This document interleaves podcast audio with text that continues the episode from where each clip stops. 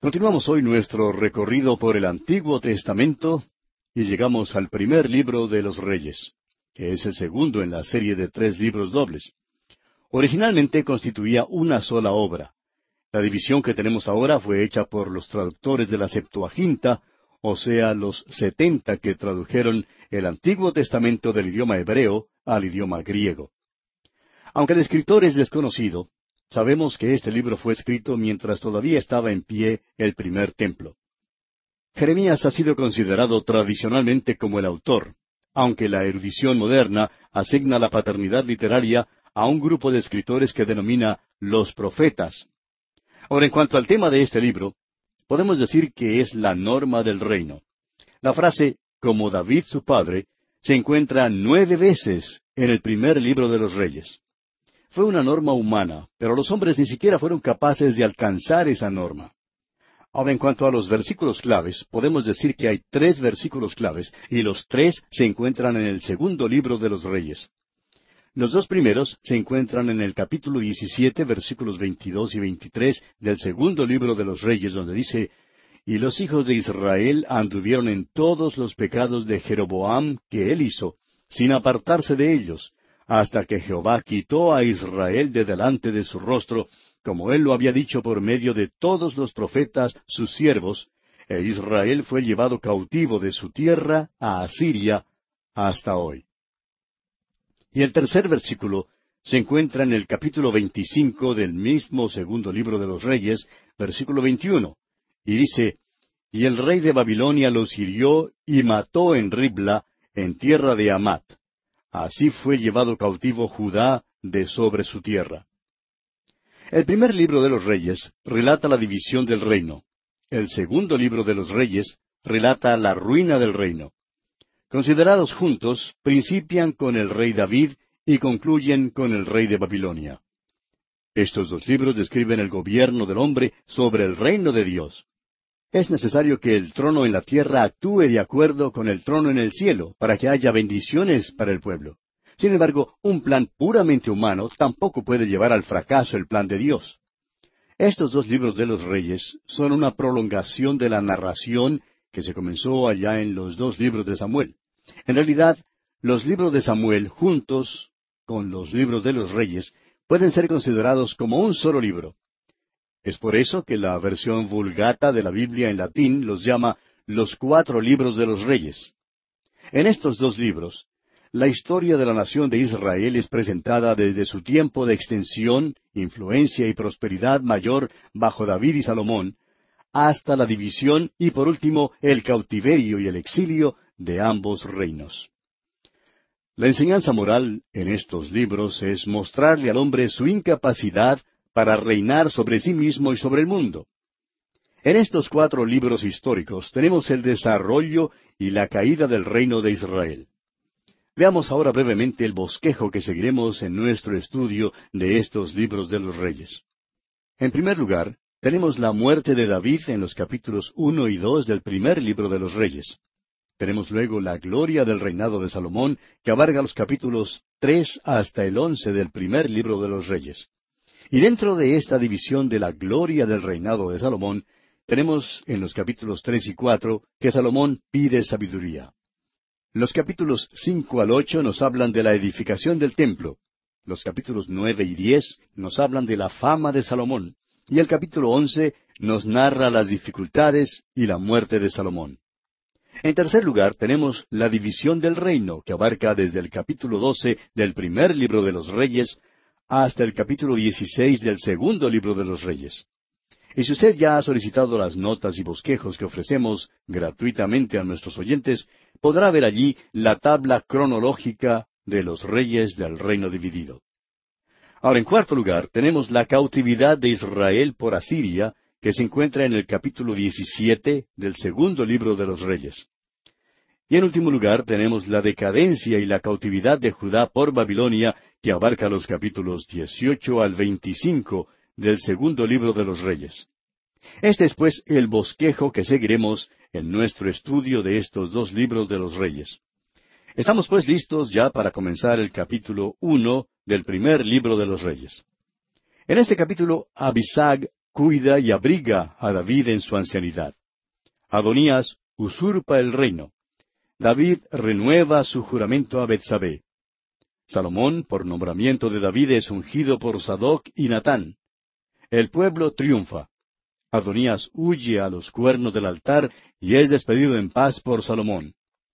En este capítulo, David es presentado como un hombre en su senilitud. Adonías, hijo de David, se aprovecha de la condición senil de su padre y trata de usurpar el trono. David unge a Salomón bajo impulso de Natán y Betsabé.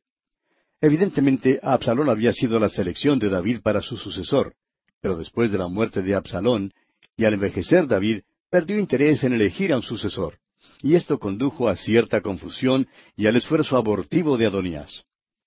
En los primeros dos capítulos del primer libro de los Reyes, prosigue la historia de David. En el capítulo uno de este primer libro de los Reyes, vemos que David ya es un hombre senil y que su hijo Adonías trata de apoderarse del trono. El capítulo principia con un versículo triste. Leamos, pues, los primeros cuatro versículos de este capítulo uno del primer libro de los Reyes. Cuando el rey David era viejo y avanzado en días, le cubrían de ropas, pero no se calentaba. Le dijeron por tanto sus siervos, Busquen para mi señor el rey una joven virgen, para que esté delante del rey y lo abrigue, y duerma a su lado, y entrará en calor mi señor el rey. Y buscaron una joven hermosa por toda la tierra de Israel, y hallaron a Abisac sunamita, y la trajeron al rey. Y la joven era hermosa, y ella abrigaba al rey y le servía, pero el rey nunca la conoció. David ahora es un hombre ya anciano. Es difícil pensar en él como viejo. Siempre pensamos en David como un joven pastor. Es difícil pensar en él ahora como un anciano senil. Su hijo Adonías se aprovecha de esta condición y trata de apoderarse del trono haciéndose rey. Claro es que esto no estaba de acuerdo al plan de Dios.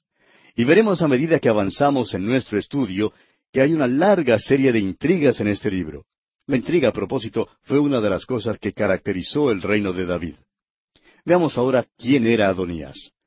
Aquí en el capítulo uno del primer libro de los Reyes se menciona por primera vez a Adonías.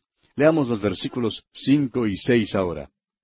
Entonces Adonías, hijo de Agit, se rebeló diciendo, Yo reinaré. Y se hizo de carros y de gente de a caballo y de cincuenta hombres que corriesen delante de él. Y su padre nunca le había entristecido en todos sus días con decirle, ¿por qué haces así? Además, éste era de muy hermoso parecer y había nacido después de Absalón. Adonías, dice aquí, hijo de Agit, se rebeló. Ahora esa palabra se reveló tiene el sentido de gloriarse. Y es interesante porque hay un versículo en las Escrituras que habla de esto, y es el siguiente allá en el Evangelio según San Lucas, capítulo catorce, versículo once, donde dice, Porque cualquiera que se enaltece será humillado, y el que se humilla será enaltecido. Palabras del Señor Jesucristo mismo. Cualquiera que se enaltece será humillado. Esto es lo que ocurriría en cuanto a Adonías. Ciertamente él se enalteció a sí mismo. Las escrituras nos cuentan muchas cosas en cuanto a Adonías. Era un joven muy orgulloso, tenía muy buen concepto de sí mismo, era engreído y nos es posible encontrar en él algunas de las mismas cualidades que tenía su medio hermano Absalón. Absalón, como usted recordará, había encabezado una rebelión contra David.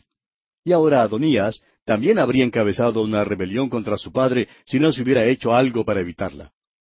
Ahora David nunca tuvo fama de ser un padre que disciplinara a su familia. Mantenía una vida familiar bastante desorganizada. Una especie de caos organizado reinaba en el palacio de David y Adonías simplemente se aprovechó por completo de la situación. Él era hermano de Absalón y esto nos dice mucho en cuanto a él. David nunca lo reprendió. Cuando hacía lo malo, creemos que David simplemente consentía con una sonrisa, así como lo hacen los padres indulgentes de hoy en día. Continuemos ahora con el versículo siete de este capítulo uno del primer libro de los Reyes. Y se había puesto de acuerdo con Joab, hijo de Sarvia, y con el sacerdote Abiatar, los cuales ayudaban a Adonías. Joab, el general o ministro de defensa que había sido leal a David por muchos años, ahora da su lealtad a Adonías. Se puede comprender su situación. Está cuidando de sí mismo y preparándose para el futuro. David ya está viejo y dentro de poco tiempo morirá. Joab quiere asociarse con el partido triunfante, y el único que se presenta para apoderarse del trono es Adonías. Joab había influido muchísimo en el palacio y en la corte de David. Había sido el hombre de confianza de David desde el mismo principio, y estamos confiados que había sido muy leal a David. Y no creemos que ni siquiera ahora hubiera permitido que Adonías alzara la mano contra David, pero deseaba que alguien llegara ahora al trono.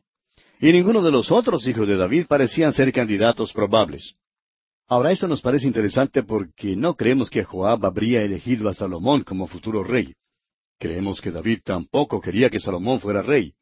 Después de todo, Absalón había sido su elegido para ser rey, y probablemente David hasta consintió con una sonrisa cuando Adonías dio pasos para apoderarse del trono, pues así se había portado David con Absalón. Notemos, sin embargo, que había algunos que no estaban de acuerdo con Adonías como rey. Leamos el versículo ocho de este primer capítulo del primer libro de los Reyes. Pero el sacerdote Sadoc y Benaía, hijo de Joyada, el profeta Natán, Simei, rey, y todos los grandes de David, no seguían a Adonías. Ahora, en vista de esto, veamos lo que hace Adonías aquí en el versículo nueve. Y matando Adonías ovejas y vacas y animales gordos junto a la peña de Soelet, la cual está cerca de la fuente de Rogel, convidó a todos sus hermanos, los hijos del rey, y a todos los varones de Judá, siervos del rey.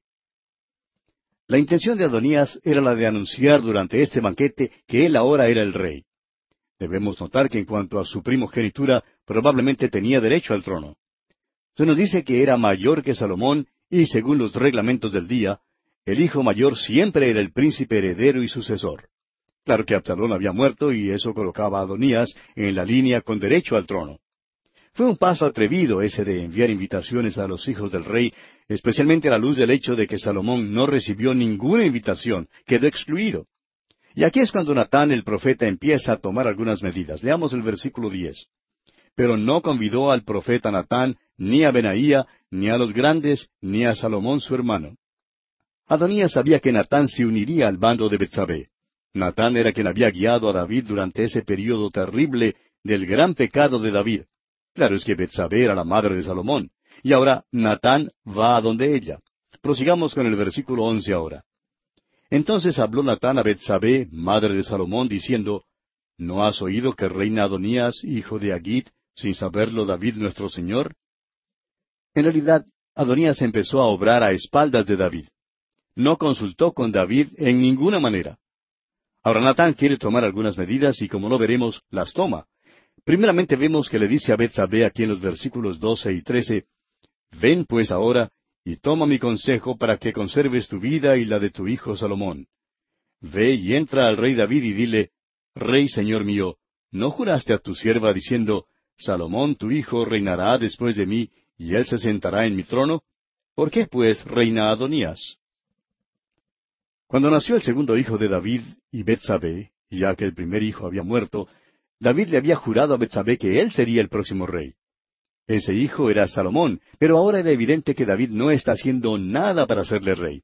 No creemos que David realmente quería que Salomón fuera rey. No creemos que se entusiasmara mucho en hacerle rey, y creemos que hasta será posible comprobar esto al seguir nuestro estudio. Creemos que es obvio que David no aprobaba a Salomón. Sigamos adelante con el versículo catorce del capítulo uno de este primer libro de los Reyes. Y estando tú aún hablando con el rey, yo entraré tras ti y reafirmaré tus razones. Natán está diciendo que David debe ser avisado en cuanto a lo que está ocurriendo. Le aconseja a Betsabé que vaya donde está David y le cuente lo que está ocurriendo. Luego promete hacer valer las palabras de ella.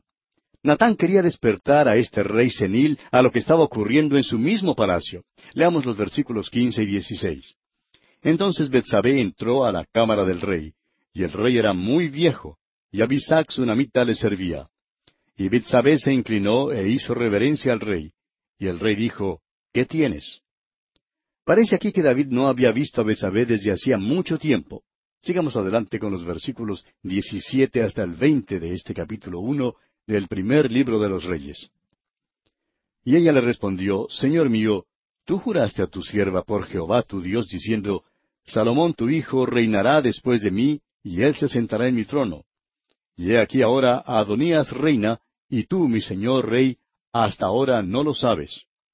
Ha matado bueyes y animales gordos y muchas ovejas, y ha convidado a todos los hijos del rey, al sacerdote Abiatar y a Joab, general del ejército, mas a Salomón tu siervo no ha convidado. Entre tanto, rey señor mío, los ojos de todo Israel están puestos en ti, para que les declares quién se ha de sentar en el trono de mi señor el rey después de él. David no había tomado las medidas necesarias para elegir de entre sus muchos hijos a un sucesor. Creemos que Adonías era muy buen mozo y capaz, y que sin duda había muchos que querían que él fuera su próximo rey. Y continúa Betsabé hablando, y veamos lo que ocurre aquí en los versículos 21 hasta el 27 de este capítulo 1 del primer libro de los Reyes.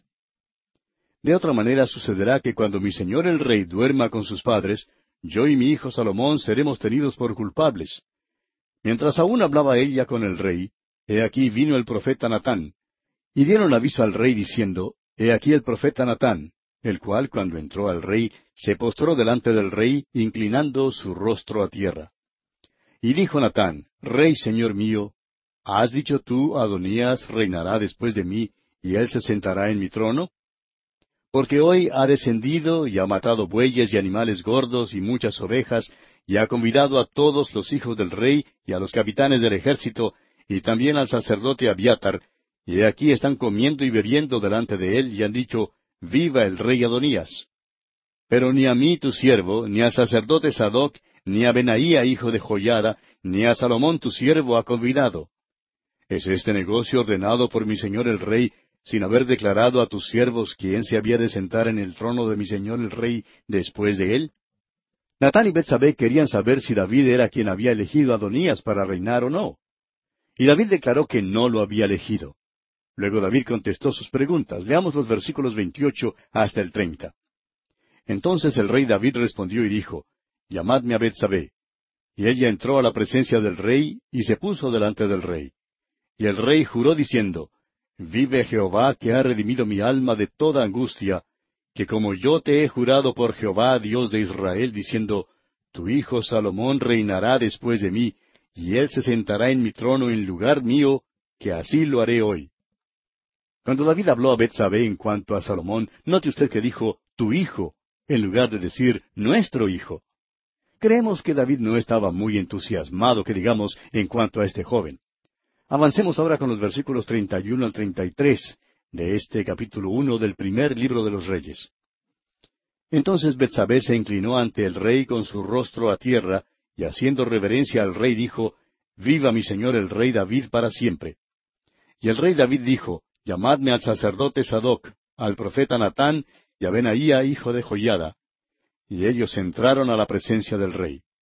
Y el rey les dijo, Tomad con vosotros los siervos de vuestro señor, y montad a Salomón mi hijo, en mi mula, y llevadlo a Gión. La mula era un animal sobre el cual montaban los reyes. El caballo era animal de guerra. Usted notará que se menciona cuatro caballos en cierto pasaje del libro del Apocalipsis. Representan el tumulto y la guerra. El Señor Jesucristo volverá a esta tierra montado sobre un caballo blanco. Eso también habla de guerra. Vendrá para reprimir toda la rebelión que ha habido en la tierra. Cuando el Señor vino a la tierra por primera vez, no vino para guerrear, vino para traer paz a las almas que confiarían en Él. Y como usted recordará, montó sobre un asnillo para subir a Jerusalén. Ese es el animal sobre el cual montan los reyes. Notemos ahora que se saca la propia mura de David. Y Salomón va a montar en ella.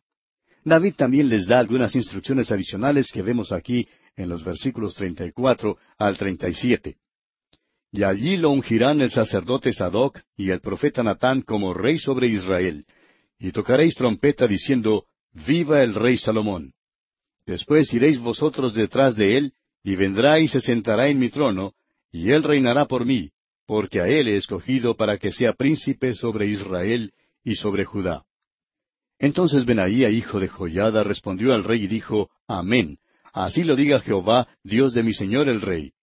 De la manera que Jehová ha estado con mi señor el rey, así esté con Salomón, y haga mayor su trono que el trono de mi señor el rey David. Veamos ahora cómo Salomón es ungido rey. Leamos los versículos treinta y ocho hasta el cuarenta. Y descendieron el sacerdote Sadoc, el profeta Natán, Benaía hijo de Joyada, y los cereteos y los pereteos, y montaron a Salomón en la mula del rey David, y lo llevaron a Gión. Y tomando el sacerdote Sadoc el cuerno del aceite del tabernáculo, ungió a Salomón. Y tocaron trompeta y dijo todo el pueblo, Viva el rey Salomón. Después subió todo el pueblo en pos de él, y cantaban la gente con flautas y hacían grandes alegrías, que parecía que la tierra se hundía con el clamor de ellos. Ahora no hay duda alguna en cuanto a quién ha elegido David para ser su sucesor. Salomón será el próximo rey. Veamos ahora cómo es que Adonías se entera que Salomón ha sido coronado. Leamos los versículos 41 al 46. Y lo oyó Adonías y todos los convidados que con él estaban, cuando ya habían acabado de comer. Y oyendo Joab el sonido de la trompeta, dijo, ¿Por qué se alborota la ciudad con estruendo? Mientras él aún hablaba, he aquí vino Jonatán, hijo del sacerdote Abiatar, al cual dijo Adonías, Entra porque tú eres hombre valiente y traerás buenas nuevas. Jonatán respondió y dijo a Adonías, Ciertamente nuestro señor el rey David ha hecho rey a Salomón. Y el rey ha enviado con él al sacerdote Sadoc y al profeta Natán, y a Benaía hijo de Joiada, y también a los cereteos y a los peleteos, los cuales le montaron en la mula del rey. Y el sacerdote Sadoc y el profeta Natán lo han ungido por rey en Gión, y de allí han subido con alegrías, y la ciudad está llena de estruendo. Este es el alboroto que habéis oído. También Salomón se ha sentado en el trono del reino. Es decir, que se publicó en toda Jerusalén que Salomón se había sentado en el trono del reino. Prosigamos con los versículos 47 y 48. Y aún los siervos del rey han venido a bendecir a nuestro Señor el rey David, diciendo, Dios haga bueno el nombre de Salomón más que tu nombre, y haga mayor su trono que el tuyo. Y el rey adoró en la cama. Además, el rey ha dicho así, Bendito sea Jehová Dios de Israel, que ha dado hoy quien se siente en mi trono, viéndolo mis ojos.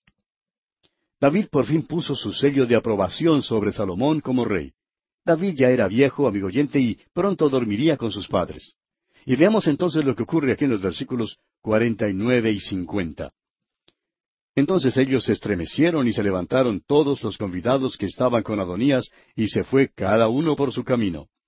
Mas Adonías, temiendo de la presencia de Salomón, se levantó y se fue y se asió de los cuernos del altar. Los convidados de Adonías tuvieron miedo y huyeron porque sabían que serían considerados como traidores. Y de repente Adonías se sintió muy solo y él también tenía miedo. Huyó entonces al santuario del tabernáculo para buscar asilo. Ahora los cuernos del altar era el único lugar de seguridad en aquel entonces. Era como el asirse directamente de la fuerza del Señor. Y los versículos 51 y 52 dicen, Y se lo hicieron saber a Salomón diciendo, He aquí que Adonías tiene miedo del rey Salomón, pues se ha asido de los cuernos del altar diciendo, Júreme hoy el rey Salomón que no matará a espada a su siervo. Y Salomón dijo, Si él fuere hombre de bien, ni uno de sus cabellos caerá en tierra, mas si se hallare mal en él, morirá. Salomón trata muy recta y caballerosamente a Adonías. Si Adonías manifiesta que es un súbdito leal, pues nada le acontecerá. Y el versículo final, el versículo 53, dice, Y envió el rey Salomón, y lo trajeron del altar, y él vino, y se inclinó ante el rey Salomón. Y Salomón le dijo, Vete a tu casa. Adonías fue traído a la presencia del rey. Salomón le mandó que regresara a casa y luego le despidió. Parece que todo anda bien, por lo menos por el momento. Y así concluimos nuestro estudio de este capítulo uno del primer libro de los Reyes. Continuaremos el estudio de este interesante libro en nuestro próximo programa, Dios mediante. En nuestro recorrido por el primer libro de los Reyes, llegamos hoy al capítulo dos. En este capítulo, David da instrucciones a Salomón en cuanto a la religión y en cuanto a Joab, Barzilai y Simei. David muere y Salomón le sigue como rey. Adonías es muerto, Abiatar es echado del sacerdocio, y Joab y Simei son muertos. David da instrucciones a Salomón. Las instrucciones que David le da a Salomón en los versículos dos y tres revelan su actitud en cuanto a Salomón. El hecho que le haya exhortado a que sea hombre revela que David tenía poca confianza en un sucesor que había sido criado en el palacio entre mujeres. David conocía la disciplina dura de las cuevas y la vida vigorosa al aire libre. Salomón tenía en cambio gusto de comodidades, lujo y holgura. Las instrucciones que David le dio, pues, revelan algo de su propio carácter. Comencemos entonces leyendo los primeros dos versículos de este capítulo dos del primer libro de los Reyes. Llegaron los días en que David había de morir, y ordenó a Salomón su hijo, diciendo, Yo sigo el camino de todos en la tierra, esfuérzate y sé hombre. En primer lugar, David dijo, Yo sigo el camino de todos en la tierra. Este es el camino del hombre. El apóstol Pablo en su carta a los Romanos capítulo cinco versículo doce dice, Por tanto, como el pecado entró en el mundo por un hombre, y por el pecado la muerte, así la muerte pasó a todos los hombres, por cuanto todos pecaron. Ahora, por un hombre entró la muerte, y la muerte pasa así a todos los hombres porque todos han pecado. El pecado de Adán ha sido pasado a todo hombre. Si el Señor tarda en venir, nosotros también pasaremos por la puerta de la muerte. ¿Por qué? Porque este es el camino de todos en la tierra. Este es el camino que hemos de viajar. No es una cosa muy bella. Casi nunca se describe la muerte hoy en día, porque nadie quiere pensar en algo que sea tan eh, desanimador para la raza humana. En el Salmo 23, versículo 4, David declaró lo siguiente, Aunque ande en valle de sombra de muerte, no temeré mal alguno, porque tú estarás conmigo. Tu vara y tu callado me infundirán aliento. Ahora David no hablaba aquí del hecho de que había llegado a la hora de su muerte. Como alguien ya ha dicho, el mismo momento que le da a uno la vida, empieza también a quitársela. David habla del hecho que cuando uno empieza a vivir, empieza a andar en un valle. Mientras más ande uno por ese valle, más angosto se hace. Usted puede gozarse de la buena salud hoy, pero siempre existe la posibilidad de morir antes de la puesta del sol. Luego David le dice a Salomón, esfuérzate y sé hombre. El Señor Jesucristo, hablando allá en el capítulo siete del Evangelio según San Lucas, versículos veinticuatro y veinticinco, dijo a la multitud que había salido para ver a Juan el Bautista, y leemos en ese pasaje, Cuando se fueron los mensajeros de Juan, comenzó a decir de Juan a la gente, ¿Qué salisteis a ver al desierto? ¿Una caña sacudida por el viento? Mas, ¿qué salisteis a ver? ¿A un hombre cubierto de vestiduras delicadas? He aquí los que tienen vestidura preciosa y viven en deleites, en los palacios de los reyes están. Juan el Bautista había sido criado en el desierto, era robusto, era hombre. Al parecer, David dijo estas palabras a Salomón porque no era un hombre fuerte y varonil. Amigo oyente, ¿Ha considerado usted algunas de las pinturas que representan a nuestro Señor? No nos gustan porque casi lo presentan como un hombre afeminado. Algunas de las pinturas más recientes, sin embargo, han tratado de lograr una imagen más varonil. Permítanos decirle, amigo oyente, que si usted pudiera haber visto a Jesús cuando caminaba en la tierra, habría visto a un hombre robusto, un hombre en todo el sentido de la palabra. Tenía callos en las manos, era carpintero, tenía músculos, era varonil, era Dios, pero era verdadero hombre. Salomón no era como su padre. David sí era un hombre. Salomón no era tan varonil. David era robusto. Salomón había sido criado en los palacios. El hecho es que había sido criado en los palacios de las mujeres. Ahora, ¿por qué Salomón tuvo mil mujeres a su alrededor? Amigo oyente, la respuesta es muy obvia. Todo lo que sabía Salomón era acerca de las mujeres. De modo que David le dice, te he hecho rey y quiero que te portes como hombre. No creo que seas hombre en todo el sentido de la palabra, pero haz lo mejor que te sea posible. Este es el mandato que David le dio a este joven que había sido criado con ropa preciosa y que vivía en deleites.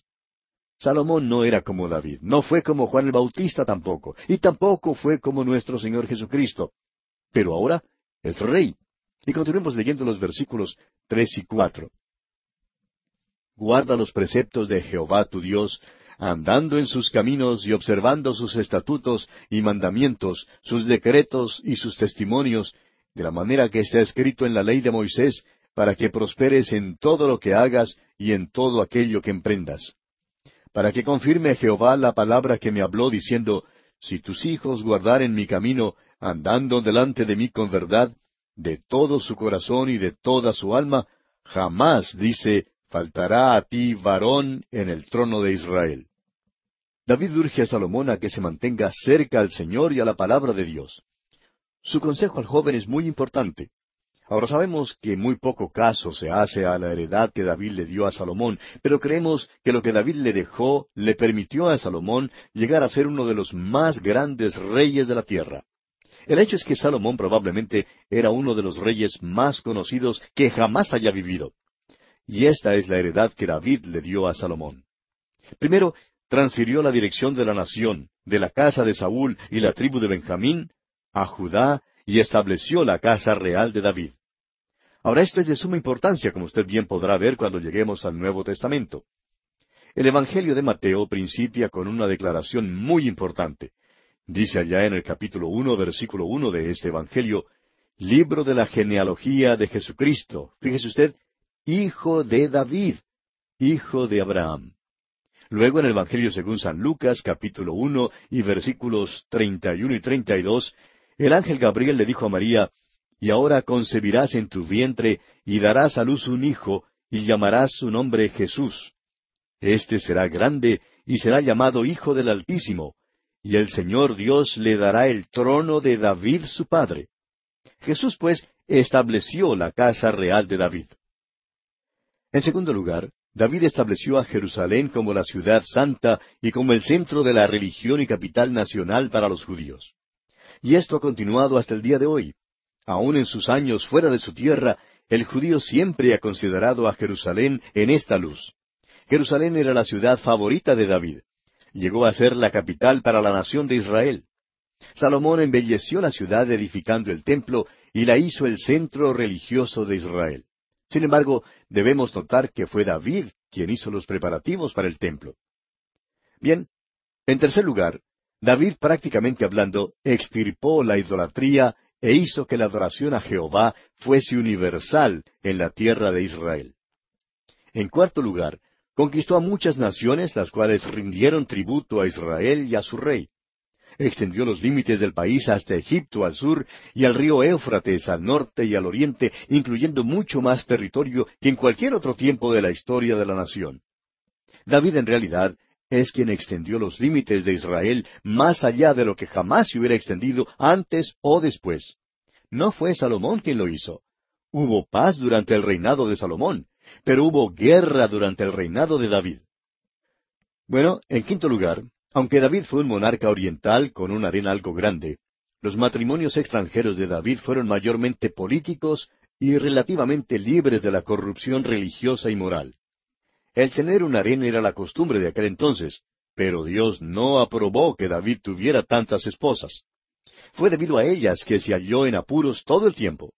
Los muchos hijos que le fueron nacidos por estas mujeres causaron un alboroto constante dentro del palacio.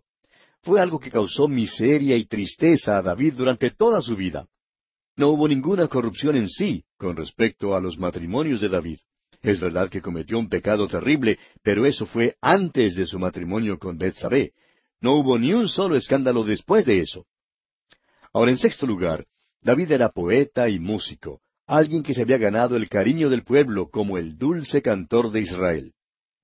En séptimo lugar, David planeó el templo, el cual debía exaltar la vida religiosa de la nación y la adoración de Jehová, aunque no le fue permitido edificar la casa de Dios.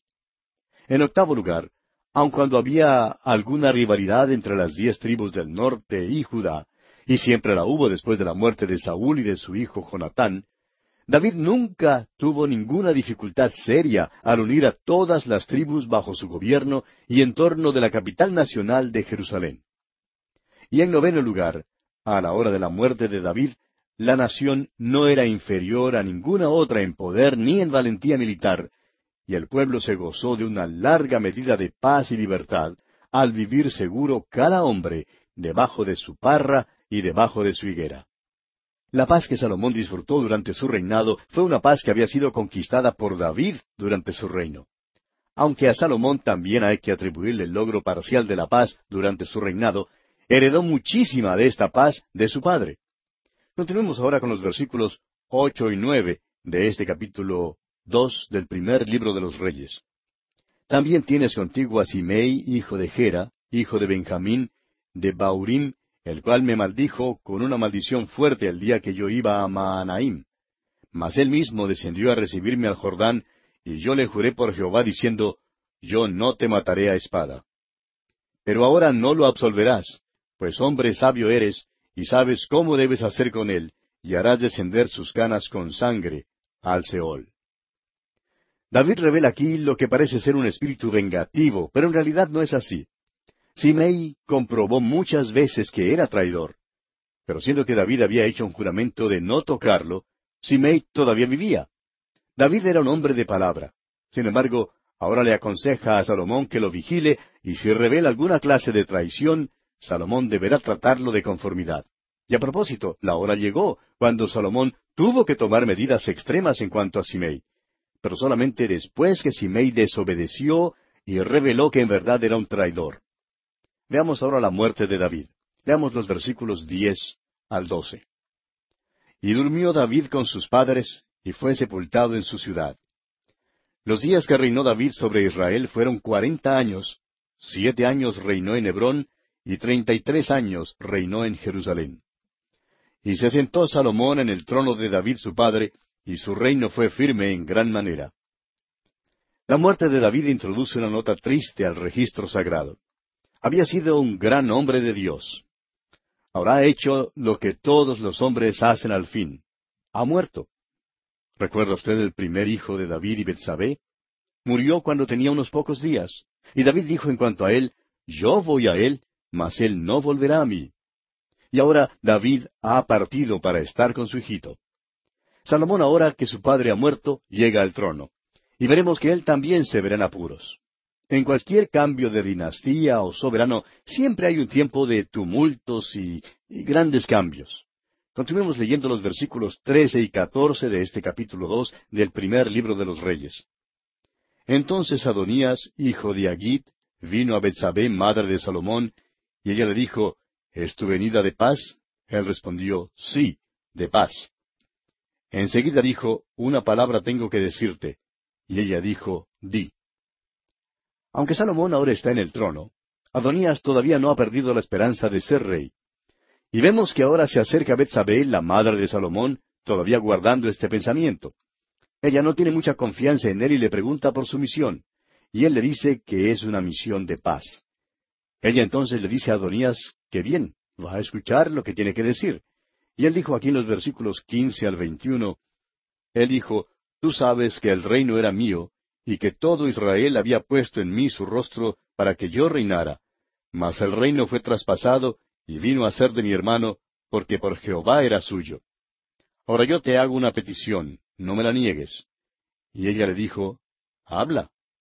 Él entonces dijo, Yo te ruego que hables al rey Salomón, porque él no te lo negará, para que me dé a Abisag, namita, por mujer.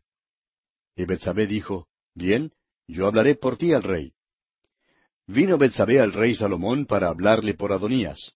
Y el rey se levantó a recibirla y se inclinó ante ella, y volvió a sentarse en su trono, e hizo traer una silla para su madre, la cual se sentó a su diestra. Y ella dijo, Una pequeña petición pretendo de ti, no me la niegues. Y el rey le dijo, Pide, madre mía, que yo no te la negaré. Y ella dijo, Dese a Bisac Sunamita por mujer a tu hermano Adonías. Ahora Adonías era mayor que Salomón, y se acercó a la madre de Salomón con una petición. Le dijo a Betsabé, Tú sabes que el reino era mío y que todo Israel había puesto en mí su rostro para que yo reinara. Ahora esta es una declaración indebida o impertinente que hacerle a la madre del rey, ¿no le parece? Simplemente lo que le decía era que él era más popular que Salomón. Ahora, siendo que el reino le había sido quitado, tenía una petición. Quería tomar a Abisag por esposa. Usted recordará que Abisag era la joven que los siervos de David consiguieron para que abrigara al rey David y durmiera a su lado de manera que David entrara en calor porque estaba ya muy anciano. Y Adonías quería que se le diese a Abisag por esposa. Ahora, esta era una petición bastante grande, una cosa muy exigente que pedir. Pero Adonías sabía que Salomón no se lo negaría a su propia madre. Es por eso que fue a Betsabé en lugar de ir directamente a Salomón. Pero veamos lo que Salomón responde aquí en los versículos veintidós y veintitrés de este capítulo dos del primer libro de los Reyes. El rey Salomón respondió y dijo a su madre, ¿Por qué pides a Abisac sunamita para Adonías? Demanda también para él el reino, porque él es mi hermano mayor, y ya tiene también al sacerdote Abiatar y a Joab, hijo de Sarvia. Y el rey Salomón juró por Jehová, diciendo, Así me haga Dios y aún me añada, que contra su vida ha hablado Adonías estas palabras. Lo que Adonías hacía en verdad era dar un paso para tratar de apoderarse del trono. Hacía una cosa sumamente peligrosa, pero era muy astuto en cuanto a todo. Adonías era el hermano mayor de Salomón, y Salomón se dio cuenta del paso que su hermano había dado para tratar de llegar a ser rey. Pidió que Abisag le fuera dada como esposa. Abisag había cuidado a David durante los últimos años de su vida. Ella era considerada como heredera y tendría los derechos al trono.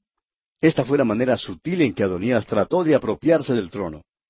Ahora la mente aguda de Salomón penetró en su complot, y las acciones de Adonías hicieron que Salomón ordenara su ejecución.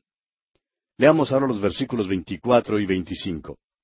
Ahora pues vive Jehová, quien me ha confirmado y me ha puesto sobre el trono de David mi padre, y quien me ha hecho casa, como me había dicho, que Adonías morirá hoy. Entonces el rey Salomón envió por mano de Benaía, hijo de Joyada, el cual arremetió contra él y murió. Claro que la muerte de Adonías fue una cosa brutal, pero desde un punto de vista gubernamental era la manera correcta de actuar. Su muerte eliminaba así un contendor para el trono. Era necesario matarlo para poder establecer en el trono a Salomón. Mientras Adonías viviera, seguiría conspirando contra Salomón en un esfuerzo por quitarle el trono. Veamos ahora la separación de Abiatar del sacerdocio. Leamos los versículos 26 y 27. Y el rey dijo al sacerdote Abiatar, Vete a Anatot, a tus heredades, pues eres digno de muerte, pero no te mataré hoy, por cuanto has llevado el arca de Jehová el Señor delante de David mi padre, y además has sido afligido en todas las cosas en que fue afligido mi padre. Así echó Salomón a Abiatar del sacerdocio de Jehová, para que se cumpliese la palabra de Jehová que había dicho sobre la casa de Elí en Silo. Abiatar, descendiente de Aarón, fue quitado de su oficio sacerdotal y fue enviado a casa en deshonra, porque había participado en la rebelión de Adonías. La única razón por la cual no fue muerto fue debido a su lealtad a David durante la rebelión de Absalón. Y eso terminó el linaje de Elí. Consideremos ahora la muerte de Joab. Leamos los versículos 28 al 30. Y vino la noticia a Joab, porque también Joab se había adherido a Adonías, si bien no se había adherido a Absalón. Y huyó Joab al tabernáculo de Jehová, y se asió a los cuernos del altar. Y se le hizo saber a Salomón que Joab había huido al tabernáculo de Jehová, y que estaba junto al altar. Entonces envió Salomón a Benaía, hijo de Joyada, diciendo, Ve y arremete contra él. Y entró Benaí al tabernáculo de Jehová y le dijo, El rey ha dicho que salgas. Y él dijo, No, sino que aquí moriré. Y Benaía volvió con esta respuesta al rey diciendo, Así dijo Joab, y así me respondió. Cuando Joab oyó lo que le había pasado a Abiatar y a Adonías, optó por huir. Huyó al tabernáculo del Señor y se asió de los cuernos del altar. Ahora este siempre era un lugar de seguridad. Era como una ciudad de refugio. Salomón escogió a Benaía, hijo de Joyada, para ser el verdugo de Joab. Él salió en busca de Joab y le pidió que saliera fuera del tabernáculo. Ahora Joab rehusó salir diciendo que prefería morir allí mismo, haciéndose de los cuernos del altar. Pero Benaía no quiso matar a Joab dentro del tabernáculo. Por tanto, regresó al rey y le contó lo que Joab había dicho.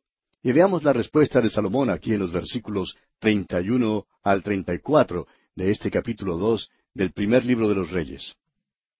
Y el rey le dijo, Haz como él ha dicho, mátale y entiérrale, y quita de mí y de la casa de mi padre la sangre que Joab ha derramado injustamente.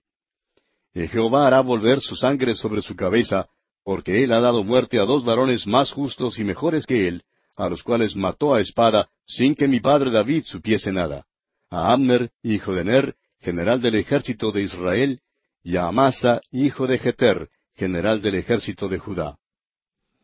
La sangre pues de ellos recaerá sobre la cabeza de Joab y sobre la cabeza de su descendencia para siempre, mas sobre David y sobre su descendencia y sobre su casa y sobre su trono habrá perpetuamente paz de parte de Jehová.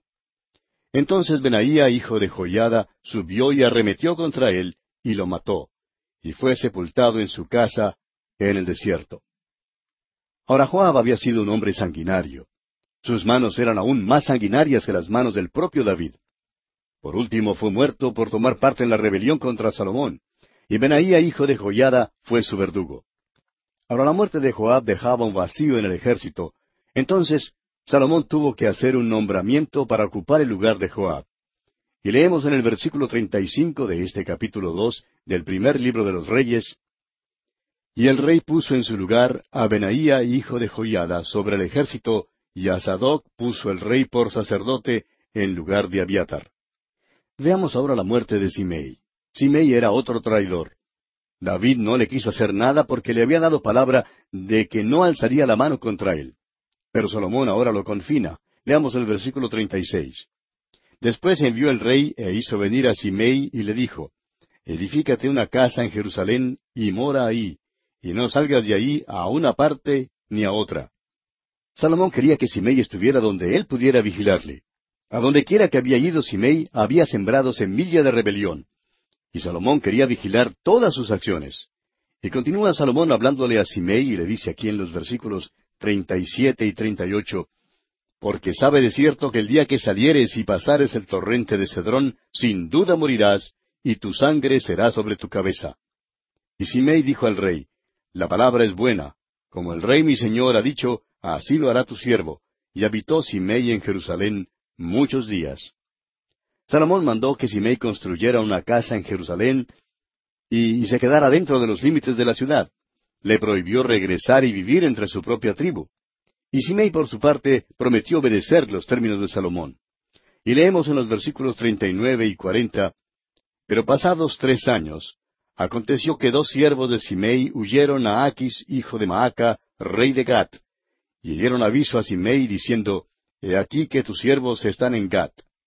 Entonces Simei se levantó y ensilló su asno, y fue a Aquis en Gat para buscar a sus siervos, fue pues Simei y trajo sus siervos de Gat. Simei salió fuera de los límites de la ciudad. Hizo esto en una desobediencia abierta y directa a las órdenes de Salomón. A Salomón le informaron lo que Simei había hecho y por tanto el rey le mandó a buscar. Y leemos en los versículos finales, versículos cuarenta y tres al cuarenta y seis, que Salomón le pregunta, ¿Por qué pues no guardaste el juramento de Jehová y el mandamiento que yo te impuse? Dijo además el rey a Simei, Tú sabes todo el mal, el cual tu corazón bien sabe, que cometiste contra mi padre David. Jehová pues ha hecho volver el mal sobre tu cabeza. Y el rey Salomón será bendito, y el trono de David será firme perpetuamente delante de Jehová. Entonces el rey mandó a Benaía, hijo de Joiada, el cual salió y lo hirió, y murió. Y el reino fue confirmado en la mano de Salomón. Simei había desobedecido a Salomón y por tanto fue muerto, fue ejecutado. Ahora con la muerte de Simei, Salomón había completado las instrucciones que le fueron impartidas por su padre David. Salomón había quitado así la mayor parte de los contendores al trono. Ahora le era posible reinar en paz. Y así concluimos nuestro estudio de este capítulo dos del primer libro de los Reyes. En nuestro próximo programa, Dios mediante, entraremos a estudiar el capítulo tres.